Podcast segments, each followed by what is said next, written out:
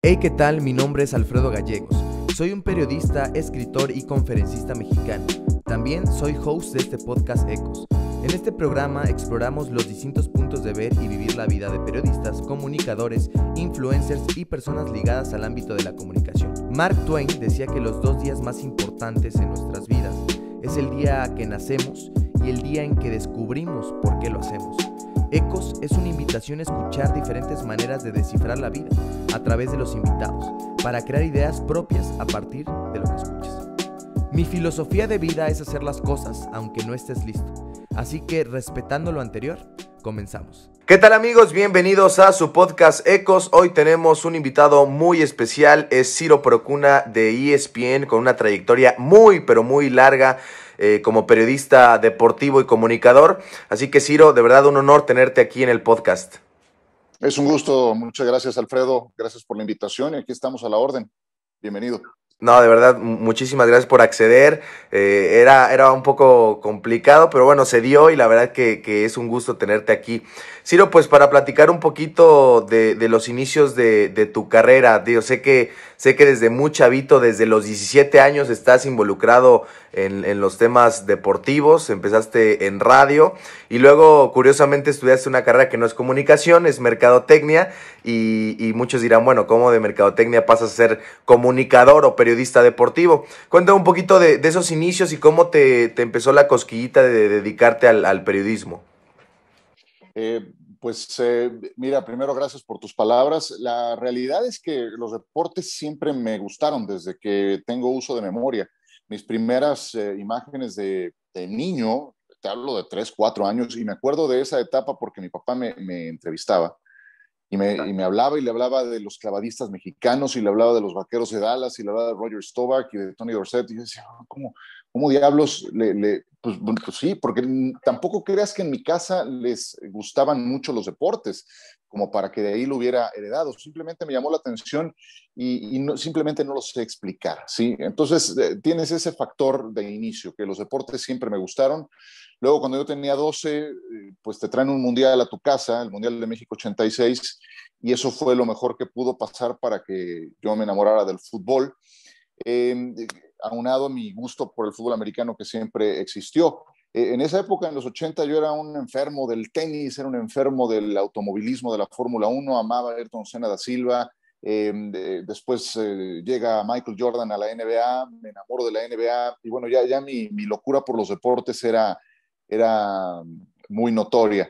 Y llega el momento cuando ya eres adolescente en que, pues académicamente tienes que empezar a definirte hacia qué área en principio en el bachillerato te vas a ir y en eh, consecuencia a qué carrera vas a escoger. Yo tenía claro a qué me quería dedicar, vi el programa de Ciencias de la Comunicación y de Periodismo. Ciencias de la Comunicación, ubiquémonos que eso es hace 31 años. O sea, yo, yo estaba naciendo esa, esa carrera, ¿no? Hoy, hoy ha sufrido una transformación muy importante, pero en esa época estaba naciendo. Vi el programa de estudios, no me gustó, la verdad, y lo que hice fue asesorarme con gente que ya estaba metida en el medio. Y creo que me dieron el mejor consejo. Me dijeron, mira, empieza.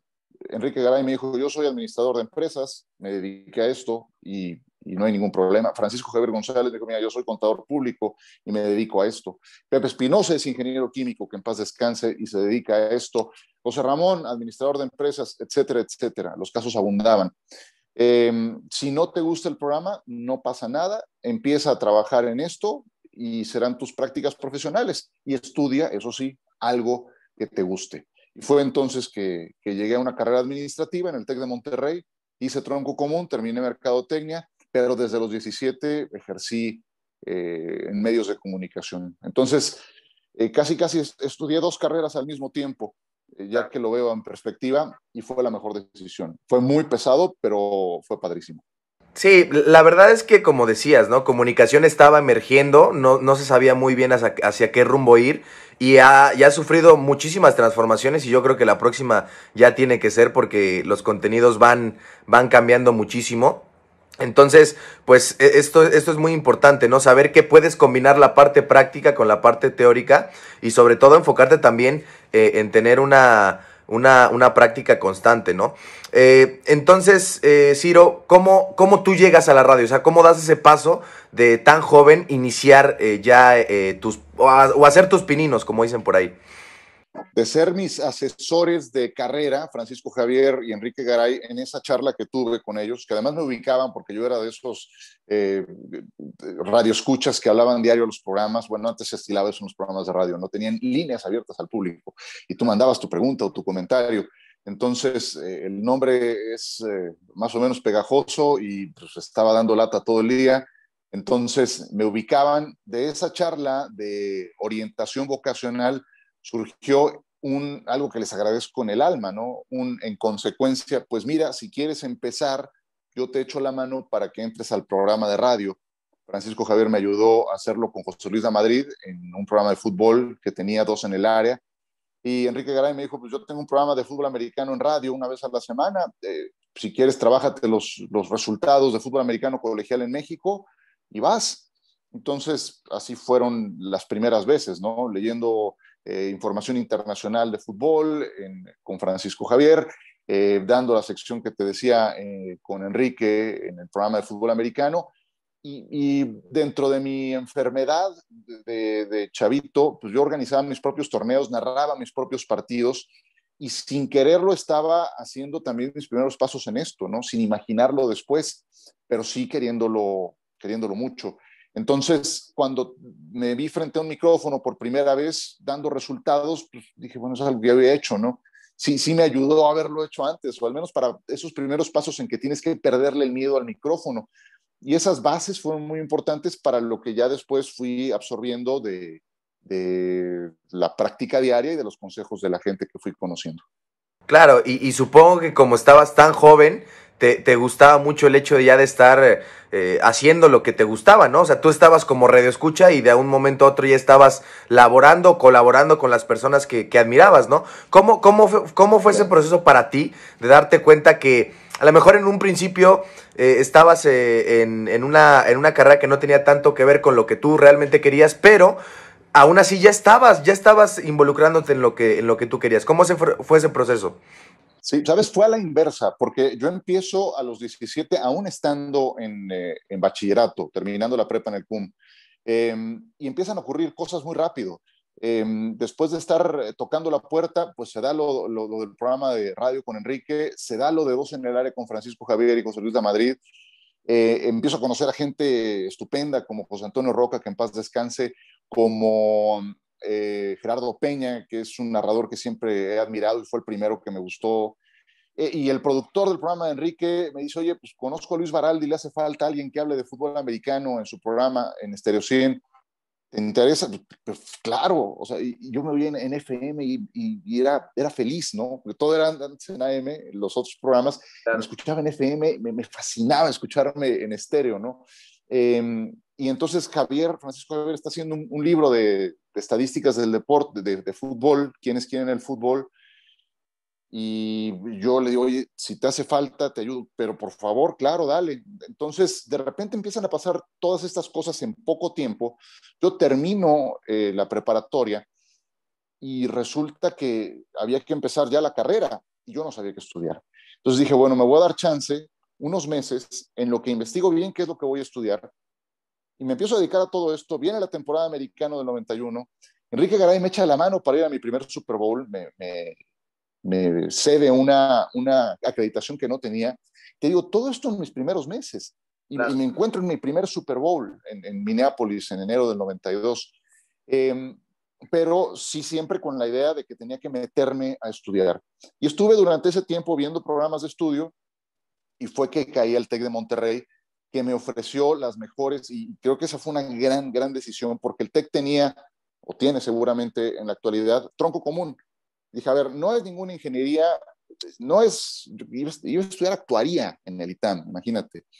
Sí me latía mucho todo ese mundo de los números, pero dije, a ver, tampoco porque no la voy a librar. Dije, es una carrera administrativa, sí, no sé cuál, empiezo acá y me doy otros dos años para definir cuál es y, fue la mejor decisión también, de verdad, y gracias al apoyo en mi casa, ¿no? Que me pudieron echar la mano con, con una escuela muy buena, que, también es cara, como el TEC de Monterrey, Y así fue. Entonces te digo, fue más bien a la inversa. Yo empiezo en esto y después es que tengo que decidir y lo hago mediante estos, eh, estos caminos, ¿no? Que, creo que fueron buenos. Ya viéndolo a distancia, creo que me hubiera gustado eh, hacer algunas cosas más en la carrera, no te voy a negar.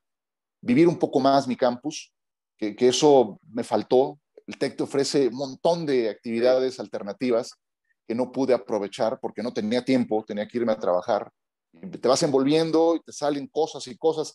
Poco después entro a TV Azteca, me hubiera gustado, por ejemplo, hacer un semestre en Estados Unidos o fuera. También te ofrecía el TEC esa posibilidad, pero pues por tiempos y chamba ya no podía hacerlo. Esa parte sí me, me faltó, debo confesarlo.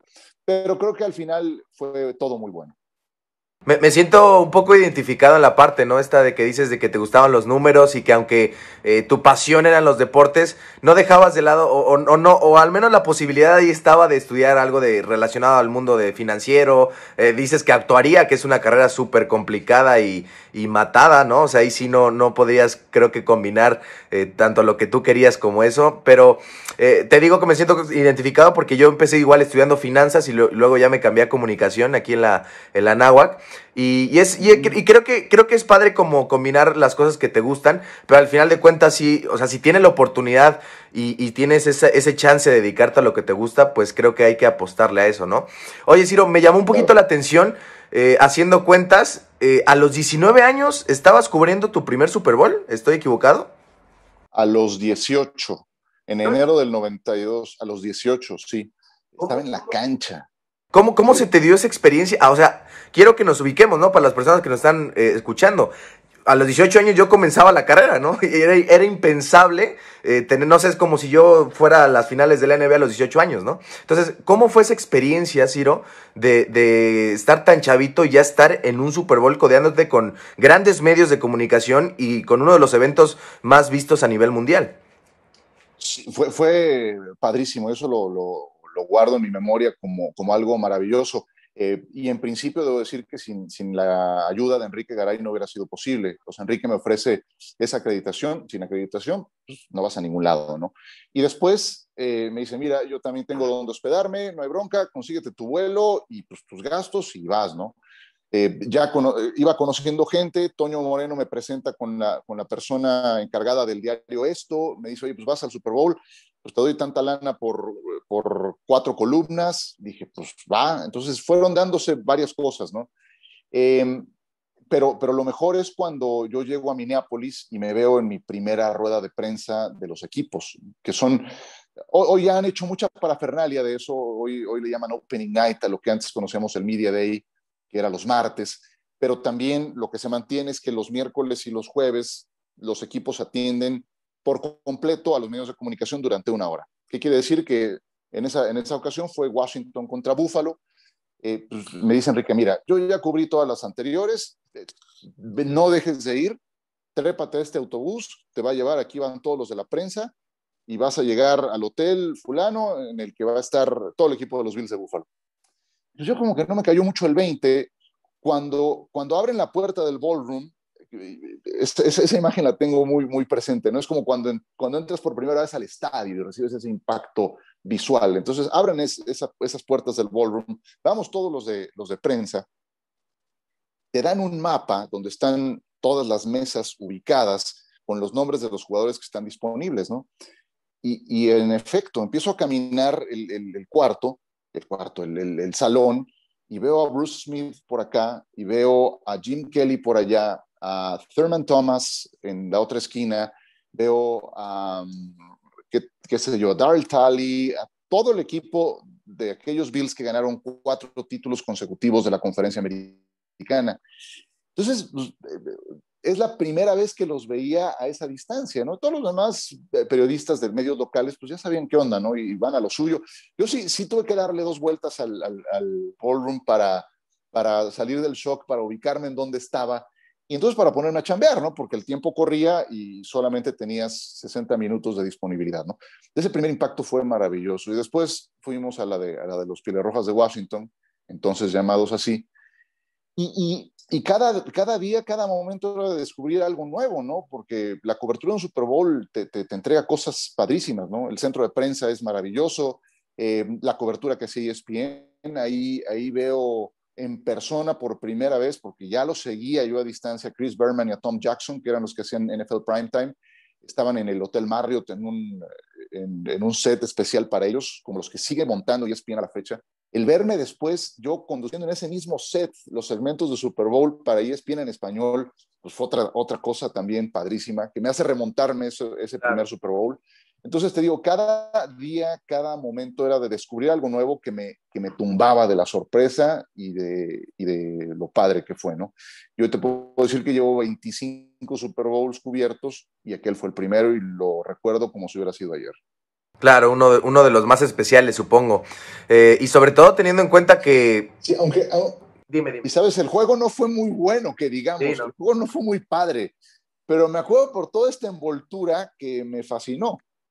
Claro, no, al final de cuentas ya, ya el, juego y el resultado termina, termina en un segundo plano cuando tú como, como periodista, como tu primera gran oportunidad se da a esa edad, yo creo que es, es increíble, ¿no? Ciro, y después, eh, en esta etapa de la carrera, estuviste trabajando en radio, ¿y cuándo, cuándo das el, siguiente salto o cómo se te da la, la siguiente oportunidad?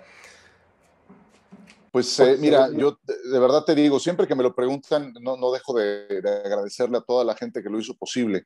Ya te mencioné algunas de las personas que me ayudaron en esa etapa inicial cuando no tenía ni una línea que poner en mi currículum en, en experiencia laboral. Entonces, ese currículum fue, fue creciendo poquito a poco y, y si te das cuenta, te hablo de pura gente de Imevisión en aquel tiempo, que eventualmente se convertiría en TV Azteca. Eh, y siempre fueron los que, los que me gustaron por su estilo periodístico. Entonces, gracias Enrique, es que me entero de que hay un casting porque en TV Azteca se firma un convenio de contenidos con NBC, con NBC Sports, y entonces se va a transmitir un juego más de NFL eh, por semana y los partidos de Notre Dame. Entonces necesitaban más gente para transmitir americano y me dice, oye, va a haber un casting, ¿te interesa? Pues, pues, por supuesto, ¿no? Si era mi sueño hacerlo, ¿no? Ya conocía yo al productor gracias a Francisco Javier González. Entonces, ya conocía indirectamente a mucha gente de TV Azteca. Y el productor, Manolo González, me hace una, una prueba, que fue un juego en Berlín, me acuerdo, eh, Gigantes contra Denver de pretemporada. Me dijo, pues ahora le vas, échate 15 minutos. Y me fue muy bien. Y entonces empecé a hacer los juegos de Notre Dame con Pepe Espinosa y con Alejandro Lara algunas veces, eh, otras con Fernando Bonrosum de la Vega, y, bueno, ahí empiezo en, Azteca a hacer fútbol americano, algunos de NFL, y después pues, sabían que también le metía al fútbol, porque estaba con José Luis La Madrid y con Francisco Javier, y entonces empiezo de reportero de cancha en el 95. Eh, y pues ya de ahí para adelante, fueron siete años en TV Azteca muy padres. O sea, empezaste, después, de, después de esa experiencia en radio, seguiste en Imevisión TV Azteca y estuviste ahí un buen rato laborando, ¿no? Em, y, realmente yo creo que fueron experiencias fabulosas. Todavía estabas muy joven, tenías 22 años, 23, ¿no? ¿Seguías en la carrera? Sí, la carrera la terminé en 96. Me tardé un semestre más de la cuenta porque porque ya te digo, entro a Azteca en 94 y yo iba a la mitad de, de, mis estudios y ya llegó, llegaba un momento en que ya era el siete nóminas, ¿no? Ya estaba por aquí, por allá, por no sé dónde más. Em, eso me ayudó a, a, también terminar de, de cubrir mi, mi, carrera, pero también me tenía muy entrampados los horarios diarios. Em, sí, sí creo que le metí de más en ese aspecto. Ya el, año 96 fue demasiado, tanto que me enfermo, me da neumonía. Em, y, bueno, ese, último año fue muy complicado porque, porque ya tenía demasiado trabajo. Ya trabajaba en radio en las mañanas, este, hacía, viajaba en los fines de semana, no descansaba. Y solamente pues, por el empuje que tienes a esa edad es que lo logra sacar adelante, pero, pero en diciembre, enero, mi cuerpo dijo, a ver, párale, güey, y me, me, dio neumonía y me perdió el Super Bowl 31. pero sí fue, fue que sobrecargué demasiado la, la máquina, pero terminé, terminé mi, licenciatura y bueno, pues me seguí en lo que, en lo que ya hacía, ¿no? Vino el Mundial de Francia, que fue padrísimo, de 98, el primero que cubrí on-site, y bueno, de ahí algunas otras cosas más. ¿Cómo, cómo fue el Mundial de, de Francia, Ciro? Fascinante. Lo, cubriste con TV Azteca, ¿no? Sí. ¿Cómo, sí, fue la fascinante. Cuéntame un Fascinante, porque sabes, mira, eh, John siempre me molesta, John Sutcliffe me dice que soy, que soy muy nerd, y la neta sí, y no me importa, o sea, sí, sí, me, me, gusta, si se trata de, de, prepararse y estudiar, sí, entonces sí soy, no hay bronca. eh, y para ese Mundial de Francia, eh, dije, a ver, si vas a ir a Francia, entonces métele duro al estudio. Yo no sabía que iba a ir, ¿no?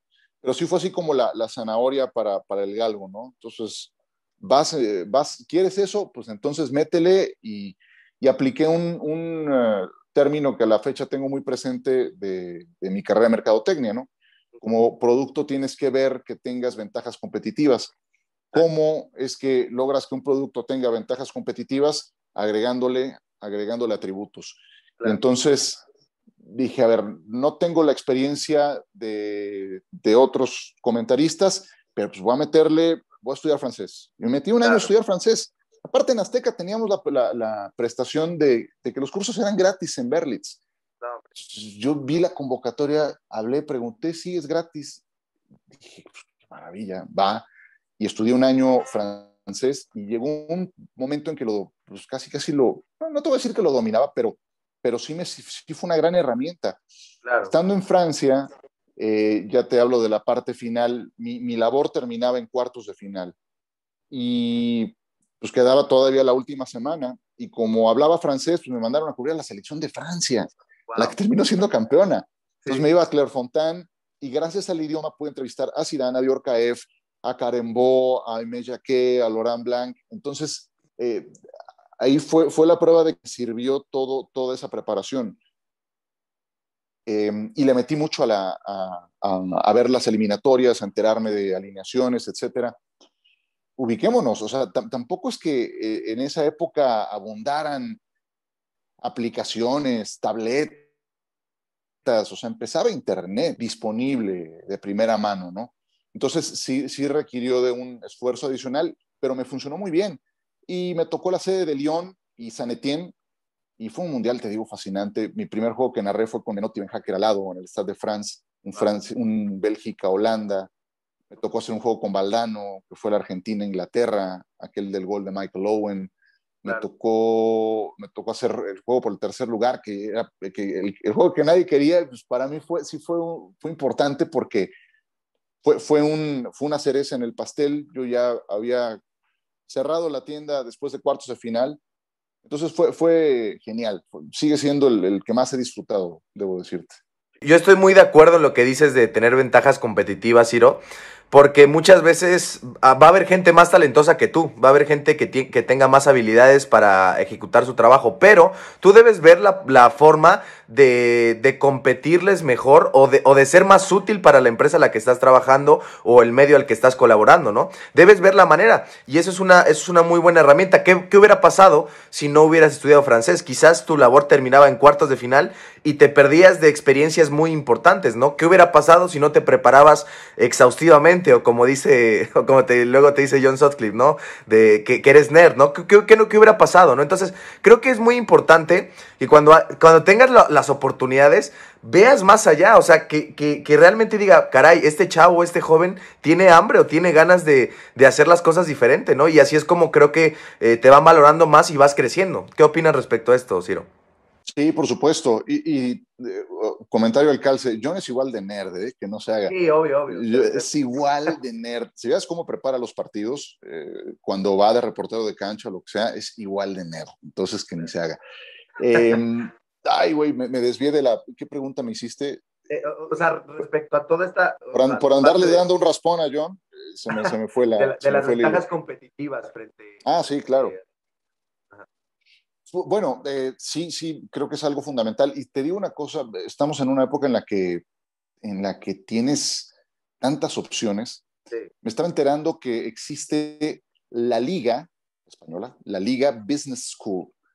Entonces me, puse a ver el programa de estudios, está padrísimo, está fascinante también esa parte, ¿no?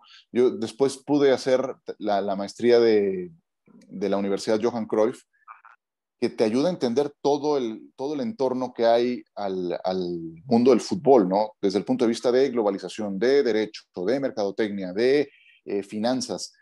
Eh, y todas esas herramientas no existían 30 años atrás.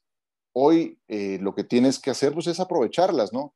Porque además todo esto que nos ha llevado a hacer las cosas en estos formatos ha obligado también a, a los programas de estudio a adoptar este tipo de formatos. Entonces, sí creo que son herramientas que están ahí al alcance y que tú puedes integrar a tu, a tu maletín de, de habilidades y hacerte pues alguien que comprenda mucho mejor el entorno, tener comentarios más certeros, hacer crecer tu, tu red de contactos. De verdad, hay, hay un montón de posibilidades al alcance. Yo, creo que la palabra correcta es ser, un profesional en toda la extensión de la palabra, ¿no? O sea, de verdad que, que tu profesión eh, tengas la pasión necesaria para ser un profesional, ¿no? Porque muchas veces tienes la pasión, pero no tienes la disciplina o no tienes esta, esta parte de ser constante en lo que haces. Entonces, pues sí, yo, yo estoy también muy de acuerdo en lo que, en lo que menciona Ciro.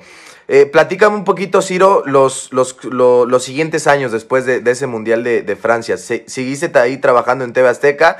Y si, si mal no recuerdo ahí por la investigación que hice, en 2002 estuviste con DirecTV, ¿no? Y se te da la gran oportunidad de tu, carrera, de tu carrera en ese entonces de narrar la final del Mundial. Cuéntame un poquito de, eso, de ese proceso. Sí, yo estoy en TV Azteca, fueron años padrísimos, siete eh, para ser exactos, hasta después de los Juegos Olímpicos de Sydney. Em, ahí también, gracias a Azteca, cubro tres Juegos Olímpicos que fueron eh, Atlanta 96, Nagano 98, que fue eh, una experiencia padrísima, Juegos de invierno, y eh, Sydney. Sydney creo que fue un momento cumbre de Azteca Deportes, ¿no? Por, por el grupo que llegó a, reunir, creo que el 98 y 2000 fueron padrísimos y me tocó vivirlos muy de cerca por los grupos de trabajo que llegó a reunir Azteca Deportes, ¿no?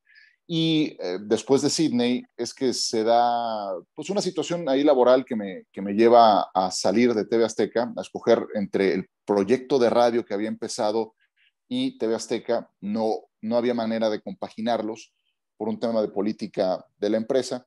Entonces yo decido quedarme en, Grupo ASIR, porque era gerente de una estación 100% deportiva, junto con Francisco Javier González. Y vienen años difíciles, no creas, porque fue, fue, un, peregrinaje por el cuadrante de radio para, para, seguir albergando ese proyecto del que te hablo.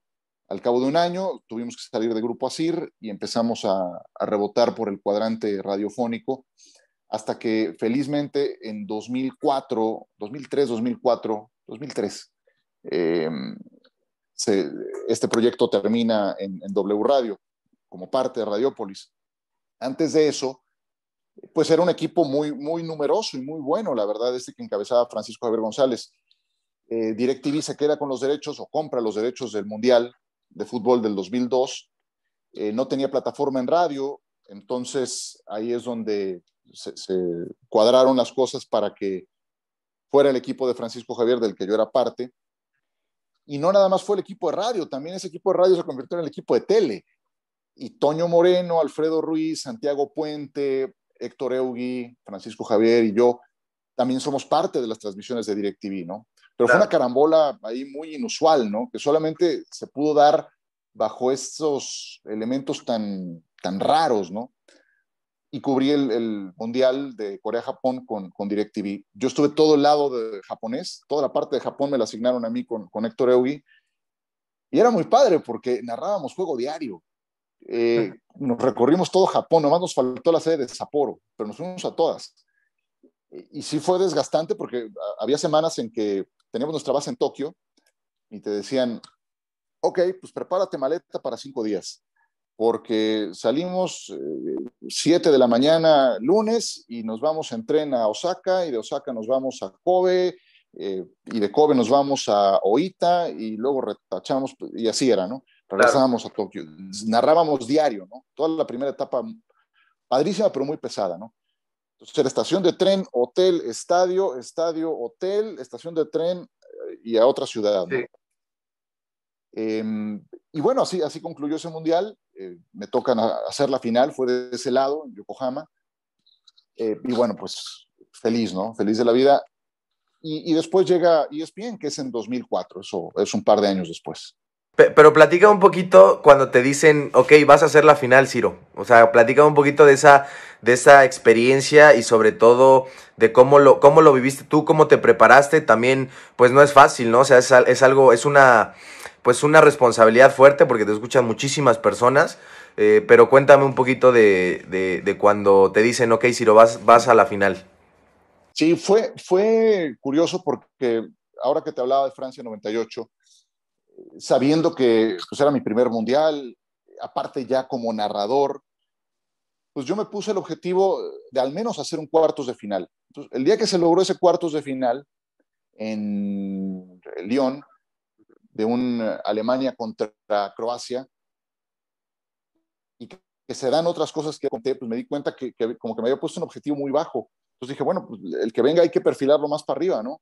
Claro. Eh, yo honestamente no, no lo sabía, eh, me, lo, me, lo, comunica Francisco Javier la semana previa y la final hacemos eh, Javier, Héctor Eugui y yo para DirecTV. A mí me toca narrar el primer tiempo.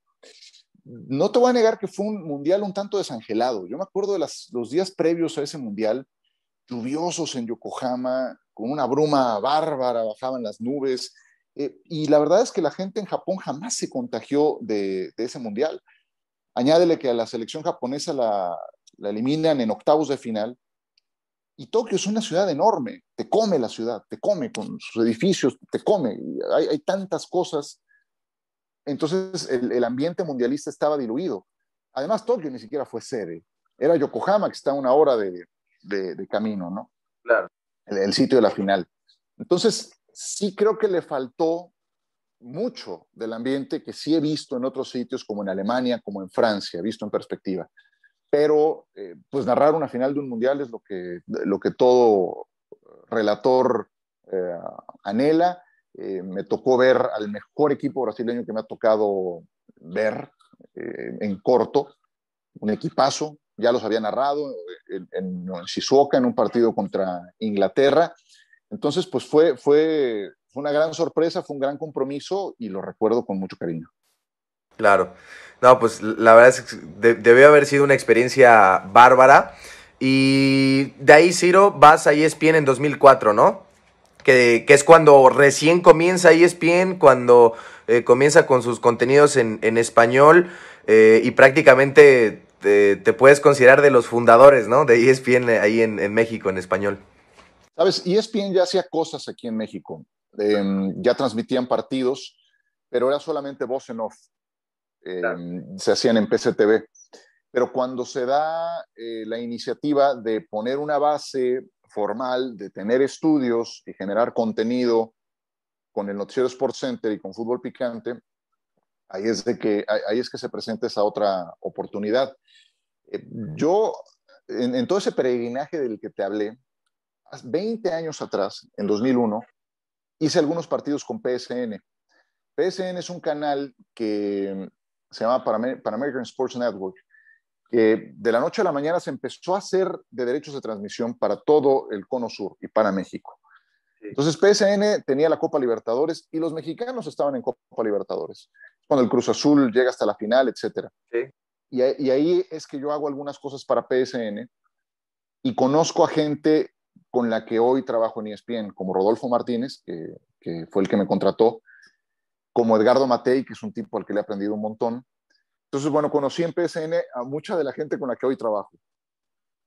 Rodolfo regresa a ESPN y, y empieza a hacer todo este trabajo de campo para, para organizar el lanzamiento de, de Sports Center aquí. Y un día me lo encuentro en las oficinas de radio. Él iba a platicar con Francisco Javier. Eh, y entonces cambiamos tarjetas y, y, después se da un casting para hacer un programa americano, pasa el tiempo, no suena el teléfono, después me entero que ya están contratando gente para, para Sports Center, le pongo un mail y me dice, mira, ya estamos armados ahorita, pero pues vente, te hacemos un casting. Me hicieron un casting y un mes después del lanzamiento fue que entré como, como el quinto elemento, como en la película aquella, ¿no? Los, cuatro primeros fueron eh, Fernando Palomo, Heriberto Murrieta, Jorge Eduardo Sánchez y Michelle Lafontaine, pero necesitaban a alguien para, para que pudieran descansar los demás y ahí fue que, que entré como comodín. Digamos que fue el quinto elemento y, y eso fue el primero de febrero del 2004. 2004, sí. Ya, un rato de todo esto. y así fue, así fue la transición. Pero te digo, visto, cuando, siempre tienes que ver las cosas en perspectiva, ¿no? Sí, sí, sí. Yo a la, a la, gente con la que hoy trabajo la conocí en PSN. Y, y te digo, es, es, una, es una cadena de, de situaciones las que derivan en, en, lo que hoy tienes. Siempre hay que verlo en perspectiva y, y, y, bueno, la importancia de que salieron bien las cosas cuando estuvimos en PSN y, se dio esta siguiente oportunidad varios años después.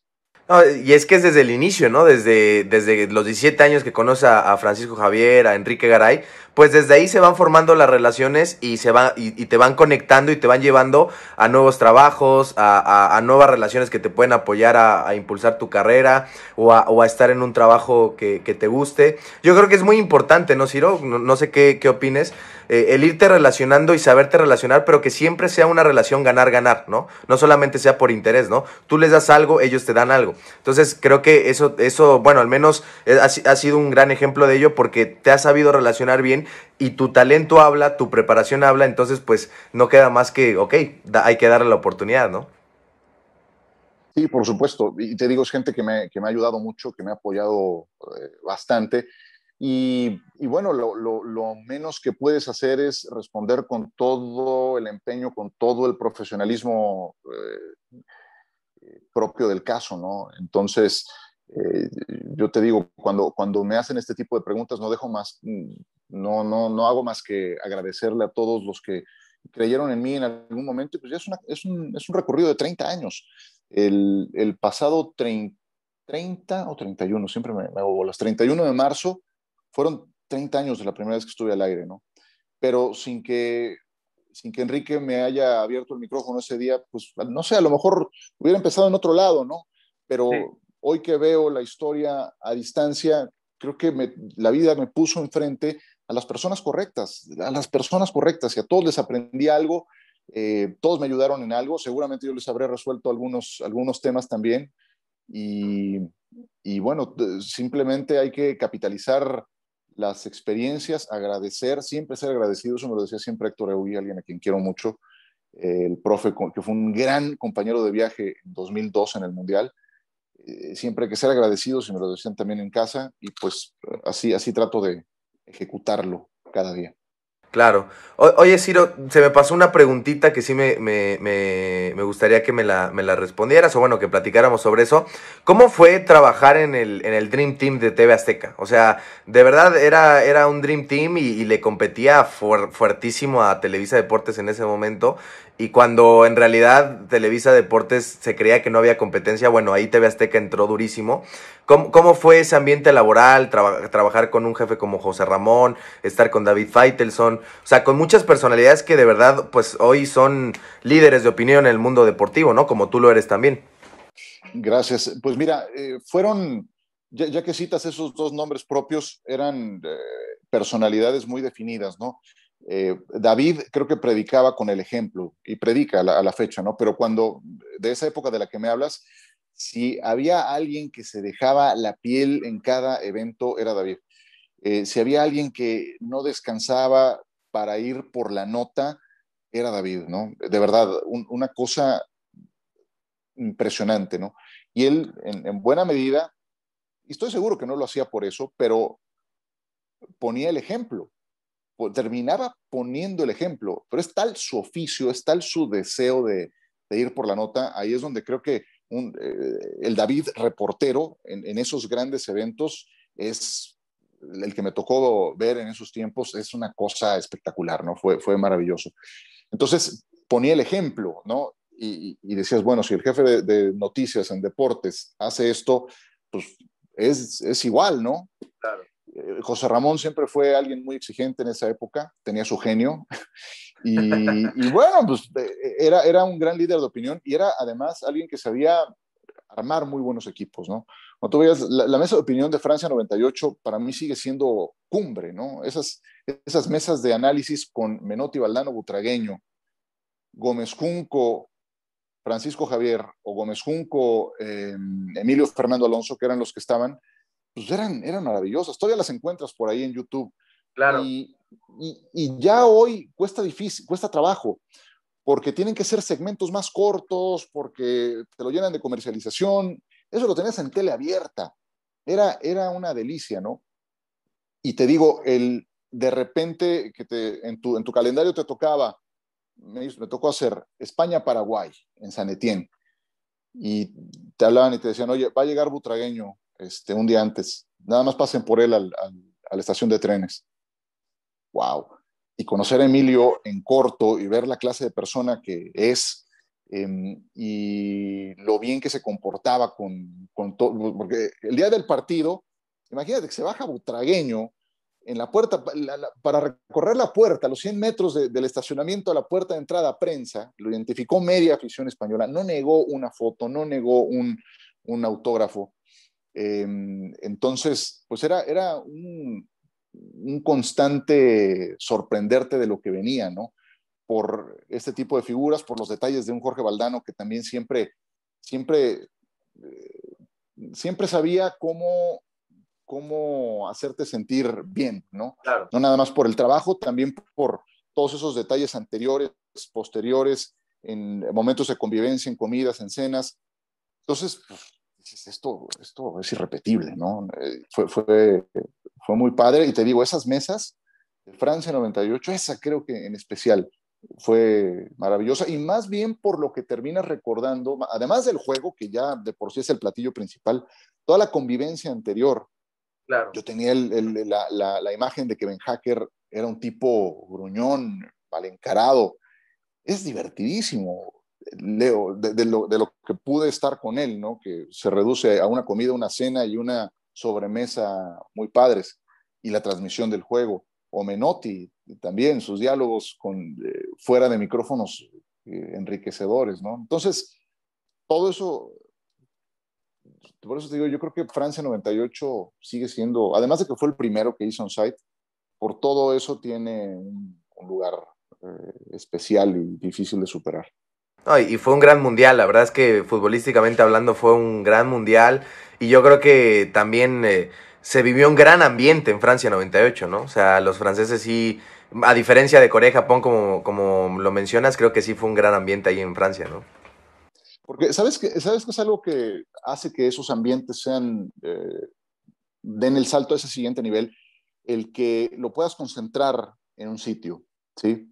Entonces, te subes a un tren y de estar en, en, Lyon, dos horas después estás en Marsella, y en Marsella ves que juega Noruega e Italia y que los noruegos invadieron eh, la, la, la, costa azul y que llegaron los italianos y entonces ves por acá rojo y aquellos con su banda y pintados de la cara y de los italianos por acá que también se les da solos. Entonces, es esa invasión bien entendida de las dos aficiones eh, es excelente, ¿no? Y luego te, te mueves una hora en tren y llegas otra vez a Lyon y te encuentras otro ambiente diferente, pero con un africano enfrentando a un eh, equipo del continente americano, ¿no? Entonces, todo eso hace muy especial, pero que se concentra en un mismo sitio.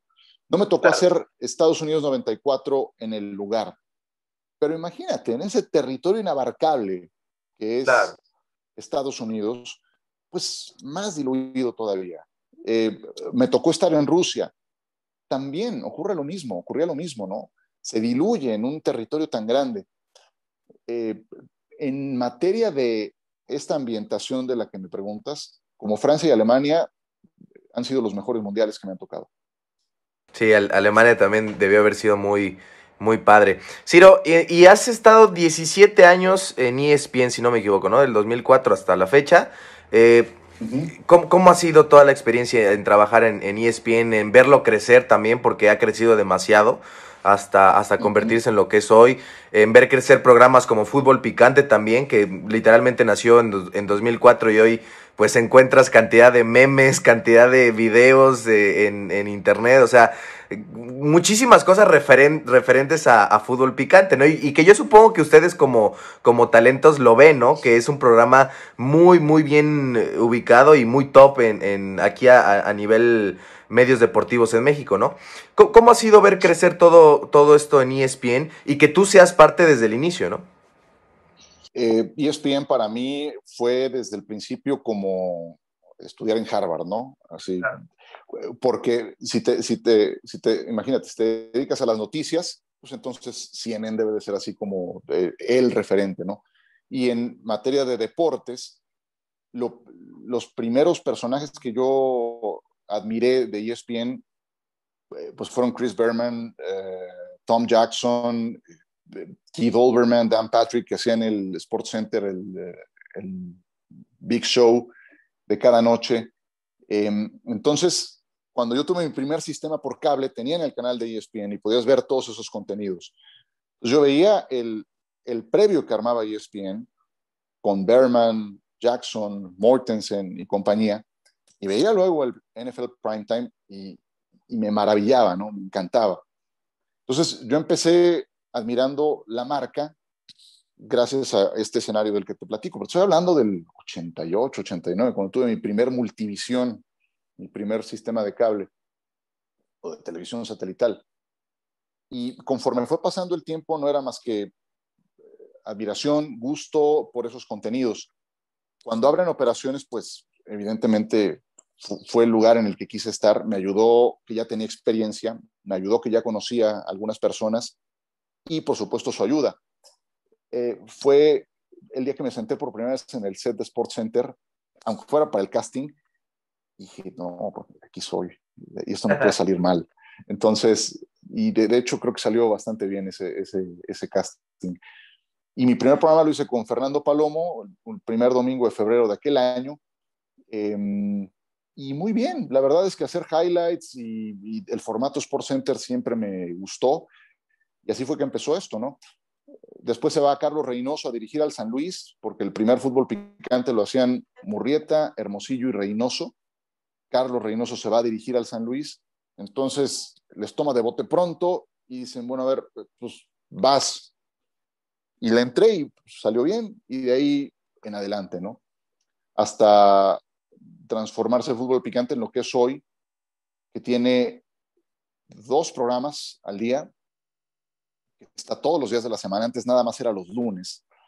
Y por, por cómo se fueron dando las cosas y en los tiempos, y en aquellos tiempos, pues sí, entonces se fue posicionando como un referente en eh, la opinión del fútbol mexicano, ¿no? Y bueno, pues ahí he conocido gente maravillosa como Brailovsky, como Puente, bueno, ya Puente ya lo conocía, a Gómez Junco también, al ruso también había trabajado en radio con él, pero pues con ellos pude compartir, entre otros, eh, un montón de programas, un montón de desvelos. Eh, y peleas. ratos viendo fútbol, ¿no? Pues hay de todo. Peleas sanas. es que, mira, cuando, cuando hablas de fútbol es inevitable que, que, se te pase la mano en materia de apasionamiento, ¿no? Aunque yo también creo que si, si estás con, si tienes la oportunidad de estar frente a una cámara y un micrófono, tienes que moderar esa parte, ¿no? Y yo así trato de manejarla. Sí hay veces en que te gana esa parte y pues bueno, son luego los que, los que se hacen de los más vistos ahí en YouTube, ¿no? Entonces, bueno, pues a todos nos pasa a todos nos pasa, pero también creo que es parte, es parte de la temática, es parte de la dinámica. No estás opinando de, estás opinando del deporte. El deporte es pasión, ¿no? Y también creo que es válido que eso aflore en algunos momentos. Sí, sí, sí, totalmente. Y, la verdad es que, bueno, yo no, de ti no he visto así de que alguna pelea, igual de Heriberto muy raro. O sea, siempre debe haber mediadores, ¿no? O personas como más tranquilas ahí en la mesa para que no se incendie todo ahí, ¿no? Pero has, tuvido, has, tenido, perdón, algún momento, has tenido algún momento así, este Ciro. sí, sí, mira, tú lo ves ahí y ya se ve, ya, te das cuenta que no es en HD, ya que, que fue sí tuve una, tuve una con José Ramón un día que, que le estaban tundiendo la comisión de arbitraje y entonces yo con, con argumentos defendía a Aarón Padilla, entonces bueno, pues, ahí debe, estar también. Tuve, ¿con quién tuve? Con Paco Gabriel tuve una también, em, por el nivel de la, de la liga en México, ¿no? Que yo estoy convencido de que el sistema de competencia no es algo que promueva la excelencia, sino que fomenta la mediocridad y más ahora permitiéndole al decimosegundo lugar de la tabla tener una segunda vuelta para librar el semestre, ¿no? Entonces, bueno, ya también ahí tuvimos una, creo que una también con Toraño, que, que luego dices, güey, con, con, Toraño, Toraño es a toda madre, o sea, no, no, es, es, es un tipo súper tranquilo, ¿no? Y bueno, pues pero a todos nos pasa, ¿no? A todos nos pasa. No, no, no, no tengo alguna que se equipare con, con las más vistas, ¿no? Pero bueno, pues, tanto tiempo es inevitable que algo así ocurra, ¿no? Sí, hasta, hasta una vez eh, a Heriberto le pasó, o sea, Heriberto que es una, que se ve que es muy, muy tranquilo, muy, muy ecuánime, muy, muy neutral, y una vez también sí vi ahí un, un video donde, donde... Esa fue de Juan Carlos Osorio, de Juan Carlos Osorio. Es que, mira, yo creo que todos tenemos temas que nos, que nos prenden, ¿no? Claro. Y cuando es selección nacional, pasa. Y a lo mejor no encuentras tantos míos porque normalmente me, ha tocado, digo ya ahora menos, conducir. Entonces, en la labor de conductor, tú lo que tratas de hacer es ser el provocador, ¿sí? Si cabe el término. Tú tratas de poner sobre la mesa los temas de interés tratas de gestionarlos, de hacer las preguntas agudas, a veces incómodas, pero sí eres el que prende la, la llama y le, haces así para que... Claro. Para que para que pero también tienes que gestionarla, ¿no?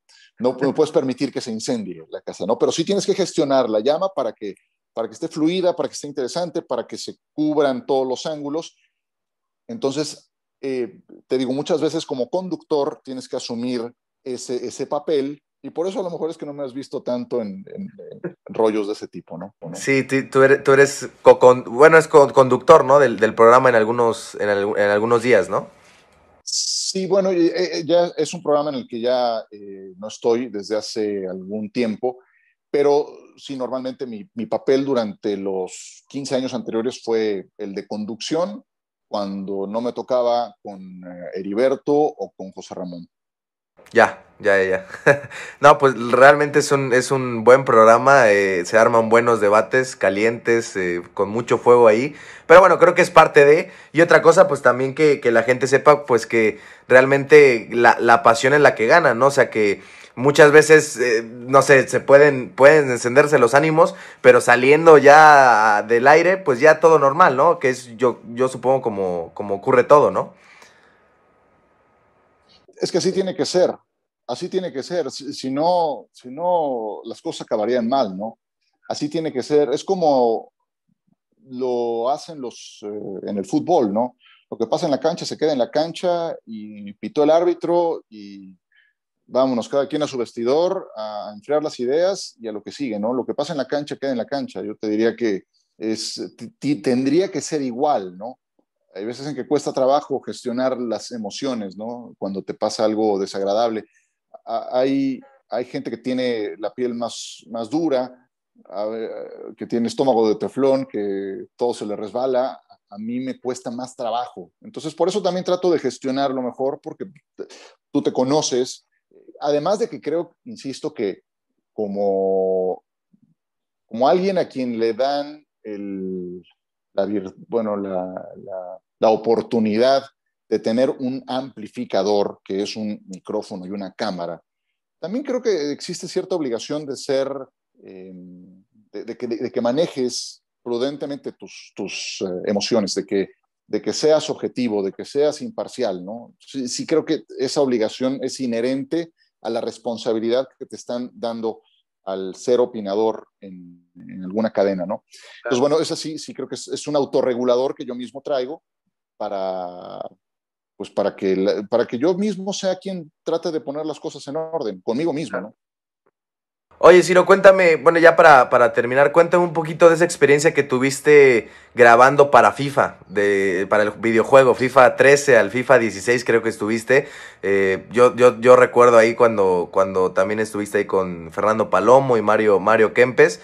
¿Cómo, ¿Cómo te contactaron? ¿Cómo lo sentiste? O sea, porque al final de cuentas ibas a llegar a... Si, llega, si llegas mucho en televisión como, como figura pública de, a nivel de medios deportivos, eh, a muchos hogares, pues ibas a llegar a más, ¿no? Porque el FIFA es uno de los juegos, videojuegos más vendidos del, mundo, ¿no? Eh, ¿Cómo, bueno, al menos en, español ibas a llegar a toda Latinoamérica? ¿Cómo fue esa experiencia, eh, Ciro? Pues fue totalmente inesperada. Yo estaba por subirme a un vuelo, me parece que a Los Ángeles, para hacer un juego de Monday Night, y me sonó el teléfono, era Fernando Palomo. Fernando ya se había ido a, Bristol a vivir y, me dice, yo me acuerdo porque fue muy breve la llamada, porque ya tenía que colgar, estaba ya, ya, ya estaba trepado en el avión, me sonó y me dijo, y mira, te va a buscar fulana de tal, ella trabaja en EA eh, e Sports, se va a hacer esto, esto y esto, y necesitan un reportero de cancha, yo voy a ser el narrador, Mario va a ser el analista, este, ¿cómo ves este late? Pues, por supuesto, ¿no? Claro que sí, este, pásale mi teléfono, que me llame, que me llame apenas aterrice, ¿no? Entonces, sí, se dio el contacto, me pusieron en contacto con la gente de EA Sports Latinoamérica mm, y con ellos lo que hice fue, en realidad fue muy sencillo, lo, resolvimos en un día. Tampoco eran tantas líneas las mías, ¿no? Son más largas las, las del, eh, del que relata. Ahí sí tienes que recetar un montón de nombres con varias intenciones en la voz, si es eh, jugada de peligro de X, Y o Z formas, si es tiro eh, por abajo, por arriba, si es tiro de esquina, a primer poste, a segundo, ahí, sí es más chamba. Lo mío en realidad lo resolvimos rápido, pero cuando ves el producto terminado, no deja de ser alucinante. Yo he dejado de jugar videojuegos por mucho tiempo y ese dije, pues ese lo tengo que tener, ¿no? Y sí, lo volví a jugar, entonces lo empiezo a jugar y veo que no sale y cuando me lesionan a uno, entra el reportero de cancha con las malas noticias, no, no, pues ya no va a poder continuar, qué sé yo, ¿no? Entonces me convertí en el portador de malas noticias de, ese juego. Em, pero, pero estuvo muy padre la presentación, me acuerdo, porque cuando me preguntan en el backstage, cuando nos iban a, presentar a, a, Fernando, a Mario y a mí, que aparte lo habían manejado con mucha secrecía, porque era un cambio, después de que habían estado por mucho tiempo Enrique Bermúdez y Ricardo Peláez, antes del backstage me hacen, me hacen la pregunta y la realidad es que pues, mis primeros juegos los narré frente a un, frente, frente a un videojuego, ¿sí? Mis primeros partidos de fútbol y de fútbol americano frente a un Atari, ¿no? Que son de 1714. Pero así fue. Y, el que ahora la tecnología permita que tu voz esté incrustada ahí, pues, es, es, hasta, es hasta raro, ¿no? Es medio surrealista. Pero fue, fue una buena experiencia, me quedo con eso. Lamentablemente después ya no fue posible continuar por un tema de presupuestos de, EA, que entiendo y como tal hay que, hay que mantener, pero fue una buena experiencia, muy buena experiencia, no tengo duda. Ciro, pues de verdad agradecerte el, tiempo que te, que te, tomaste aquí para estar en, Ecos. Eh, te agradezco muchísimo, creo que fue una, una, gran charla, una gran plática sobre todas tus vivencias y que mucha gente puede sentirse identificada en cualquier profesión, no solamente para el periodismo deportivo, sino en cualquier profesión aplica, ¿no? Que es lo, que es, que es lo importante, saber que todo esto que platicamos de, de, la preparación, de tener tus ventajas competitivas, de saberte cómo relacionar, yo creo que es, es universal, ¿no? Sí, es que creo que aplica para todo. Mira, creo que así cuando te hablaba de que muchas cosas tuvieron sentido, pues si yo me remonto a esas primeras pláticas que tuve con Javier, con Enrique, con Faitelson, con, todos ellos, lo que todos coincidían en decirme es, ok, empieza, pero no dejes la escuela, jamás la dejes, aunque sea, aunque no sea periodismo, aunque no sea ciencias de la comunicación. Algo que siempre me decía Francisco Javier, la carrera te va a dar criterio. Y tiene toda la razón. Y por eso como que soy tan nerd en, buscar seguir eh, aprendiendo, ¿no? Y, encontrar más cursos. Y, entonces, sí estoy convencido que ese es el camino. Así lo he hecho durante 30 años. y cada vez que me preguntan no dejo eh, de compartir esa vivencia que a mí me ha funcionado. Te agradezco mucho tu tiempo y qué bueno que se pudo hacer. Eh, llevábamos algún rato tratando de cuadrarlo. Ojalá hayas pasado también un buen rato y la gente haya pasado un buen rato. De, eso no, no, no, que no te quepa duda, Ciro. Pues estos fueron los, los, los ecos de Ciro Procuna. Nos vemos la próxima semana para una historia más. Hasta la próxima.